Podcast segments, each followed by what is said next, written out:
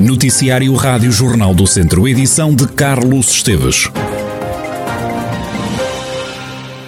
Mota Faria diz que Fernando Ruas, antigo presidente da Câmara de Viseu e atual deputado, é para os vizienses o candidato natural para liderar a corrida do PSD à autarquia nas próximas eleições.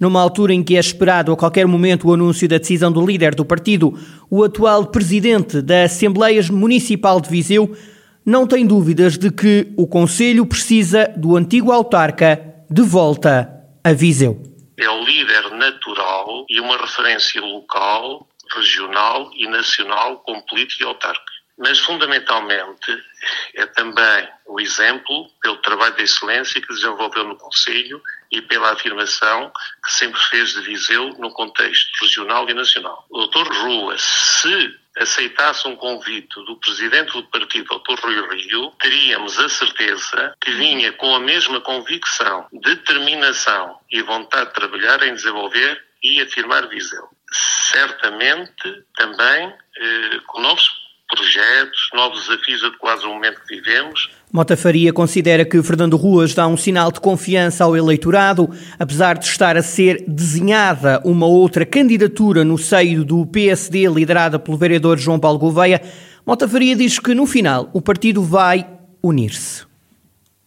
A retórica não dá caminhos. O que, dá, o que define o PSD é o seu projeto, são as, convicções são as convicções dos seus militantes, são as convicções dos simpatizantes, são a confiança que todos temos ou não num projeto, numa liderança. O PC é um, é um partido eh, e que está unido. Eh, e, e, e, por isso é este partido que, eh, que, que, tem que transmitir um projeto forte.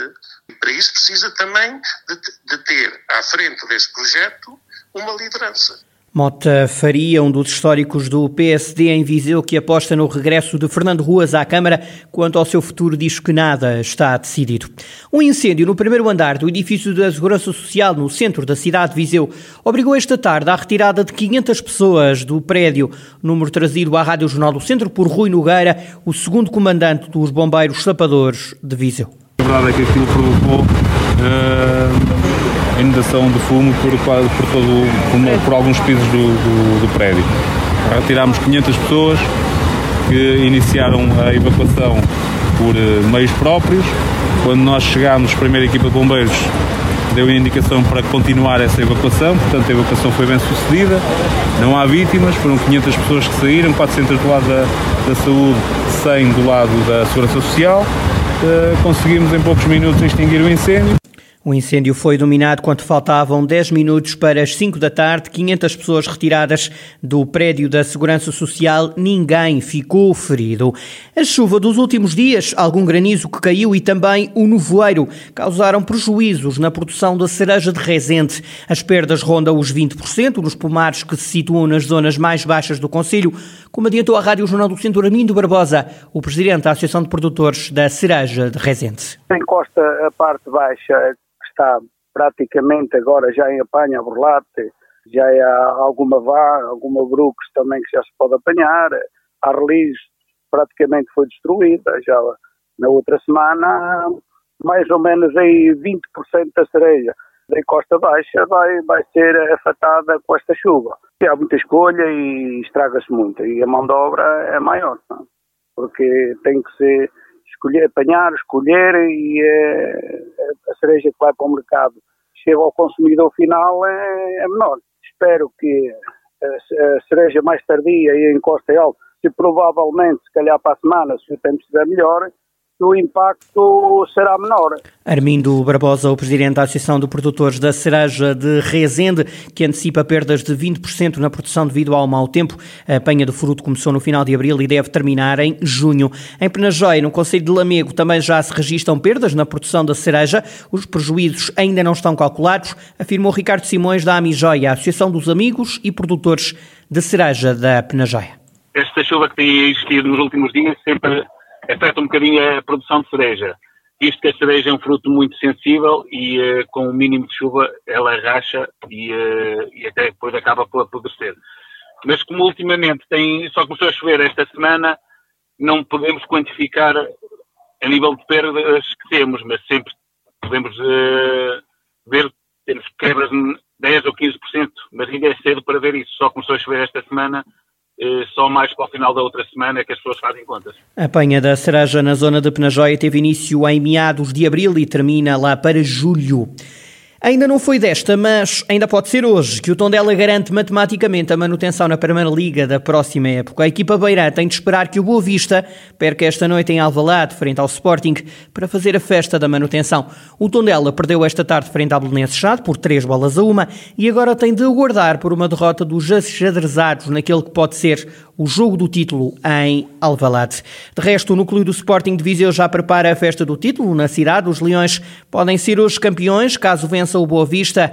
Há 19 anos que não ganham um campeonato. O núcleo leonino vai abrir até mais cedo, como adianta o presidente Manuel Mirandês. O, o, núcleo irá abrir eh, um pouco mais cedo do que é habitual, cerca das 17 eh, horas vamos estar uh, abertos. Uh, claro que nós não podemos passar à parte do período em que se vive, o período de pandemia, e portanto, logo após o, o final do jogo teremos que fechar, portanto às 22h30. No entanto, uh, preparamos um conjunto de produtos novos, produtos já alusivos ao título, e esperamos que entre este período de tempo possamos uh, conviver durante o jogo, podemos uh, festejar e no final do jogo uh, teremos que ir para, se tudo correr bem, ir, iremos para a rua, para o Rocio, para as ruas da cidade e é aí que, que, que, iremos festejar o título juntamente com todos os, os sportinguistas. Uma festa que pode ser feita na rua, a PSP de Viseu não montou nenhuma operação especial. Ainda assim, o subintendente Mário Quintal da PSP de Viseu diz que a polícia estará alerta. PSP de Viseu não recebeu qualquer comunicação formal nesse sentido.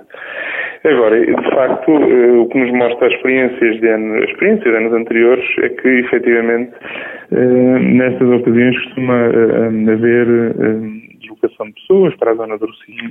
Enfim, penso que é importante deixar aqui uma nota às pessoas que não vivemos um estado de emergência, mas continua uma situação de calamidade no país e, portanto, um, o que a legislação em vigor estipula é, o dever cívico do recolhimento domiciliário. Possam festejar a alegria um, quem assim o pretenda, mas sem pôr em causa a segurança dos outros, que é o mais importante. Estaremos preparados iremos reforçar o policiamento para que uh, tudo corra com segurança e com tranquilidade. Mário Quintal, subintendente da PSP de Viseu, sobre a possibilidade de haver festa do Sporting na cidade de Viseu, caso a equipa de Alvalade conquiste o Campeonato Nacional esta terça-feira frente ao Boa Vista. Está já nas bancas o novo livro de Patrícia Portela, diretora do Teatro Viriato em Viseu. A obra chama-se IFAN. A autora defende que este é uma obra que fala de ligações humanas. IFAN é um romance sobre ligações, não é? E o IFAN é aquele tracinho que liga duas palavras que, e que as transformam, as transformam numa outra, não é? E então é sobre isto, sobre as relações entre as pessoas, sobre as relações entre países, sobre as relações entre diferentes ideologias e diferentes políticas, relações entre tempos, não é? Um tempo, como por exemplo nós agora vivemos entre tempos, não é? Como é que nós ligamos a vida como ela era e a vida como ela é agora. Nós temos sempre essa ideia que alguém é uma coisa ou tem uma coisa e não. Nós temos aquilo que está entre, entre todos. A autora fala de uma obra simples que quer conversar. Eu recomendo porque ele foi feito com tanto carinho que eu acho que se vê e que se sente quando se lê. É um livro para leitores, é um livro que quer conversar, quer muito falar, quer muito chegar ao leitor, quer muito dar as mãos e ir lado a lado com, com preocupações que eu acho que todos nós temos. Acho que é simples, apesar de tudo. A literatura é a forma mais íntima de fazermos amigos, não é? De falarmos, de termos, comunicar na solidão, como a certa altura digo no livro. É uma, é uma forma muito íntima de comunicar com outros, estando sozinho. Patrícia Portela, diretora do Teatro Viriato e autora do livro IFAN, que já está nas bancas.